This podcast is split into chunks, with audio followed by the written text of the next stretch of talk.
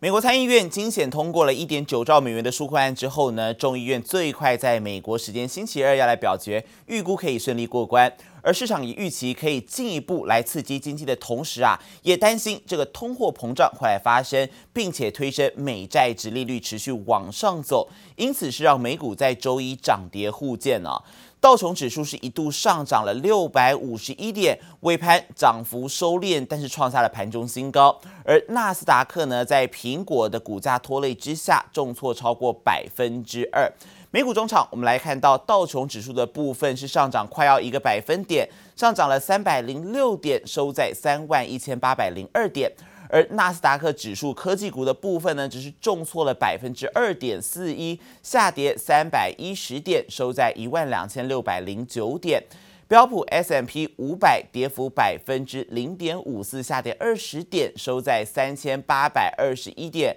而至于费城半导体晶片股的部分，更是重挫啊，重挫了百分之五点四一，下跌一百五十八点，收在两千七百六十二点。而在欧洲市场消息部分，欧元区三月投资人信心指数呢升到了五，优于预期。而欧股也受到先前这个美股上涨所带动来走高，再加上国际油价推升，石油股上涨，而银行股还有休息旅游股也走扬，让这个欧股主要指数开高走高啊。德国股市是大涨了百分之三点三一，上涨了四百六十点，来到了一万四千三百八十点。而至于法国股市部分的涨幅，同样是达到了百分之二以上，上涨了一百二十点，最后收在五千九百零二点。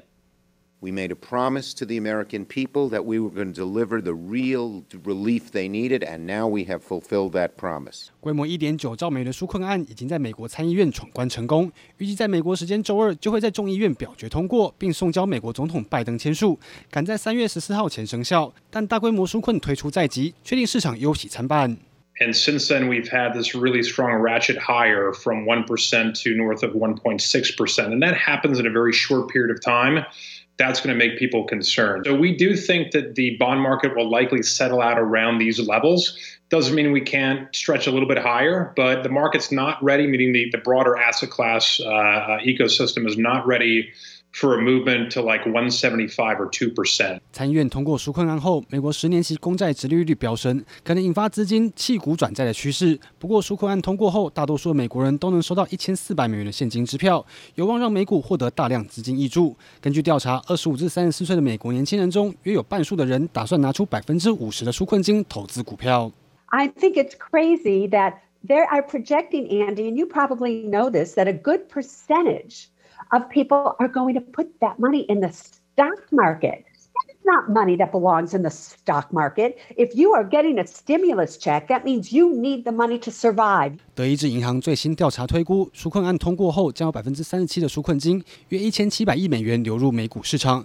大量纾困金可能将流入股市，而非实体经济活动，恐怕扭曲了纾困案的美意。节目里加韩综合报道。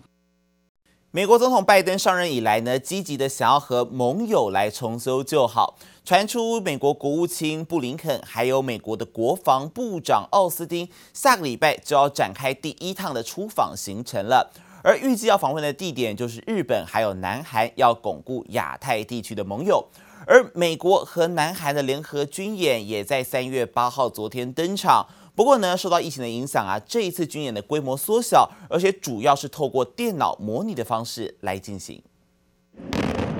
美国与南韩今年上半年联合军演三月八日正式登场，但这次军演的景象却没有这样炮声隆隆的场面，全是改在电脑前严阵以待。It has been sharply scaled back in light of the pandemic. The number of troops has been minimized, while the drills will mostly be conducted by computer simulation。这是美国总统拜登上任以来第一场美韩联合军演。据南韩联合参谋本部表示，这次军演为期九天，取消户外演习，采用电脑模拟，强调这是属于防御性质的军演。除了顾及新冠疫情传播风险，多少也担心引起北韩反感，增加地缘政治风险。South Korea and the U.S. have finally reached an agreement in principle on cost sharing for the more than 28,000 American troops stationed here on the Korean Peninsula. 拜登上台后积极重建和盟友的关系，驻韩美军的军费分担问题协商卡关一年多。拜登上任还不满两个月，美韩双方代表已经在华府谈定了新版协议。川普执政时期曾要求南韩负担军费提高百分之四百。据外媒报道，新版协议内容很可能是依照南韩之前提议，将军费支出提高百分之十三，缓解两国间的摩擦。It's likely the official agreement will be unveiled when you. U.S. Secretary of State Antony Blinken and Secretary of Defense Lloyd Austin travel to Seoul in the coming weeks. We will manage the biggest geopolitical test of the 21st century, our relationship with China. 美国国务卿布林肯和美国国防部长奥斯汀预计下周展开拜登政权第一趟海外出访行程，预定会访问日本和南韩，强化和盟友的关系。美国总统拜登传出最快可能在本周内和日本、印度、澳洲领袖举行上任以来第一场四方会谈，透过四方安全对话，联合印太地区盟友抗衡中国的地区影响力。记者王新文、林巧清综合报道。美国十年期公债殖利率近期攀升的趋势呢，使得美股还有台股都在高档大震荡。而台股当中，殖利率比较高的金融股，包括像是富邦金还有国泰金，相对大盘来说是比较强势的。而从盘中零股交易来观察，其实小资族也有转进的迹象啊。像是以玉山金，它的盘中零股交易超过了八万股，就在金融股当中排名第一。而此外，富邦金还有元大金也都有五万股以上。我觉得就这一波台积电之后，下一波主流会变金融，像是玉山银行啊，这几档都不错，因为它获利状况蛮稳定。跟其他股票比起来，还算在低基期的时候。美国十年期公债直利率呈现强弹趋势，激励包括富邦金、国泰金等金融股周一多数开高，相对大盘强势。金融股零股交易也相对活络，玉山金达八点二八万股，是金融股中排名第一。富邦金、元大金都有五万股以上。中信金、兆丰金、国泰金、第一金以及合库金都有超过四万股。美债殖利率其实升高已经到一点五趴多了嘛，那在这个升高情况下，加上通膨率升高，大家可以看到现在科技股的资金已经慢慢的转去银行股，所以我们看到像是一些高股息的 ETF，或是有些能源股，或是。金融股这些殖利率比较高的股票，已经受到资金的回流的部分。从整体盘中零股交易观察，周一热门股第一名还是台积电，成交量两百一十一万股，前五名还有联电、国泰台湾、五 G Plus、零零五零以及台达电。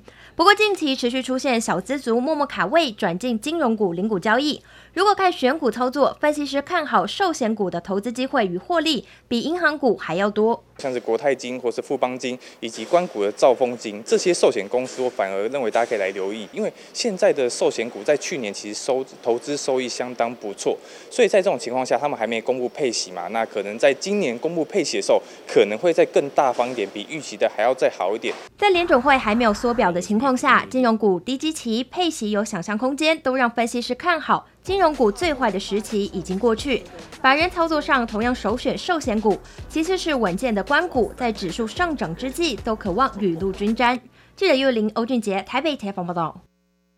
在各国祭出前所未见的货币宽松措施之下，市场可以说是资金充溢，除了流向股市、房市，还有加密货币呢，跟着飙涨。现在投资人更把这个眼光啊，是转向了珍奇物品啊。像是中药材牛黄，还有球员的棒球卡等等，但是专家就提醒了，这个稀有性商品它的流动性比较差，价格波动也比较大，因此得要更加审慎来面对可能面临的泡沫风险。牛黄啊，它本身呢是一个病理的产物，讲的是什么叫病理的产物呢？是在那个牛的胆囊里边形成的这种结石。仔细介绍传统中药材牛黄来源，小小一颗药价不菲，目前每公斤价格约来到五十万元人民币，相当于新台币两百多万元，比起四年前十万元人民币，一口气涨了近五倍。就是因为全球资金宽松助长热钱流窜，让奇珍物品大受投资人青睐。比如说一些。这种呃游艇俱乐部的会员卡，还有一些特殊的中药材，一些特殊的收藏品，甚至是艺术品。那这个背后也代表了，就是说有钱人呐、他开始也担心未来在这个钱变薄、通货膨胀的情况下，那到底还有什么可以投资？小朋友驾驶着一台台迷你跑车，可别小看它，只是一台玩具车。有人愿意花十二万欧元（约四百万台币）购买一台法拉利复制版玩具车。根据日本媒体报道，资金泛滥造成的泡沫化已经从股市蔓延到其他资产。现在就连其中物品如棒球卡、艺术品等都成为热门投资标的。这些东西毕竟它的流动性并没有那么好，即便像比特币已经算是在这些呃稀有性的商品当中。流动性算比较好的，可是你看它的价格的波动还是非常非常大。不过，就全球最大避险基金桥水创办人瑞达利欧编制的泡沫化指数显示，目前市场泡沫化程度为百分之七十七，比起一九二九年大萧条或两千年网络泡沫时的百分之百都还要低。因此，认为在泡沫破裂之前，似乎还有继续上扬的空间。记者黄柔信龙镇台北采访报道。中钢将在这个星期五开出四月还有第二季的内销钢价，而随着这个欧美钢价创新高，还有中国“十四五”计划、台商回流营建等需求非常的热络等利多因素带动之下呢，法人就预估了这个盘价将有望全面续涨。而一旦盘价调升，下游相关的钢厂也会受惠。目前就传出呢，有业者订单能见度已到年底。国际钢市行情稳定上扬，加上原物料价格居高不下，钢铁龙头中钢也看好第二季以及下半年钢市发展。主要的原因是目前原料还是在一个高档哈，那亚洲欧美的钢市需求也不错，那各个钢厂在去年疫情减产后呢，目前的生产年还没有恢复到往常的水准呢哈。所以价格也都是在大幅上扬嘛，哦那第二季气候上也比较 容易施工哈的一个季节，所以是有利于整个钢铁市场。中钢也预估上半年合并营收会比去年同期成长大于百分之十，而随着钢铁盘价续涨趋势，下游钢厂也将受惠。一月到十月的话，大家都是已经满了嘛。那目前我们是在接五月份的单呢。国内这边大概目前比较明确，当然是因为整体有台商回流嘛，哈。那另外台湾的电子业可能扩厂的速度蛮快的了，所以在因因为我们的镀面钢钢卷或者是烤漆钢卷，其实有一部分会用在这个建材用途，在国内的部分。大部分是供应到建材用途啊。目前业会一月份的合并营收来到了六十二点二六亿元，年增百分之六十六点四一。中钢构则是十二点三亿元，年增百分之二十七点三七。而订单能见度到年底的东河钢铁一月合并营收也来到了四十七点零二亿元，年增百分之七十二点五七。我们从投资人在担忧美国十年期公债殖利率上涨，不管是从一个预期通货膨胀的一个心理，或是原物料涨价的一个过程。都可以看得出来，大概这个预期心理来讲话，还会持续一阵子。所以我认为钢铁股的报价上涨，目前应该只是一个开始，而不是一个结束。随着铁矿石生产大国巴西出现供应短缺，而且澳洲进入了飓风季节，供给缩减，全球钢市持续呈现大多头局面，带动国内的钢价续涨，也将让下游钢铁厂营运继续的增添动能。记者贝婷素明台北仓报道。随着各国开始施打 COVID-19 的疫苗，法人也看好未来消费复苏将会带动运动休闲供应链的订单来扩增，并且是点名了包括儒鸿、聚阳、百合还有丰泰等纺织四雄表现值得关注。再加上近期投资者越来越注重 ESG 的趋势，台湾纺织供应链呢兼具基本面成长，还有 ESG 资金动能提升双重优势。产业焦点还有被动元件大厂八号公布了二月份的营收，国巨是来到了七十点零六亿元，年增百分之一百六十一啊。而华新科二月营收则是二十九点八九亿元，年增百分之五十六点三四，都创下了同期新高。而另外记忆体厂部分，华邦电二月营收是六十四点五五亿元，年增幅也冲破了七成，写下历年同期新高纪录。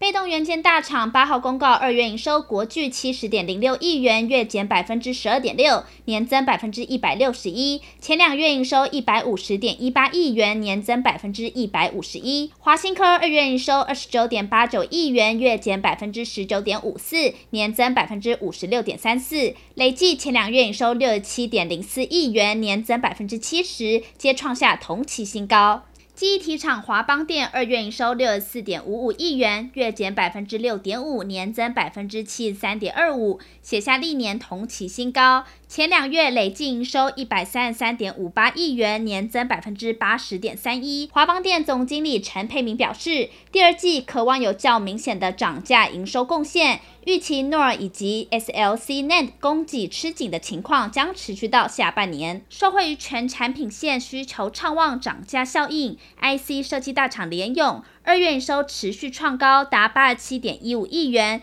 月增百分之七点三，年增百分之五十九点六一。累计前两月营收接近去年首季水准，达一百六十八点三七亿元，年增百分之五十一点七。展望全年，外资看好联咏今年营收将挑战千亿元大关。受惠于网络行动游戏表现续强，游戏股王星象二月营收冲破九亿元大关，年增百分之四六点三，月增百分之九点一，税前盈余达四点二八亿元，月增百分之四点一一，每股税前盈余六点零六元，再创单月新高纪录。前两月税前每股已大赚超过一个股本。记者综合报道。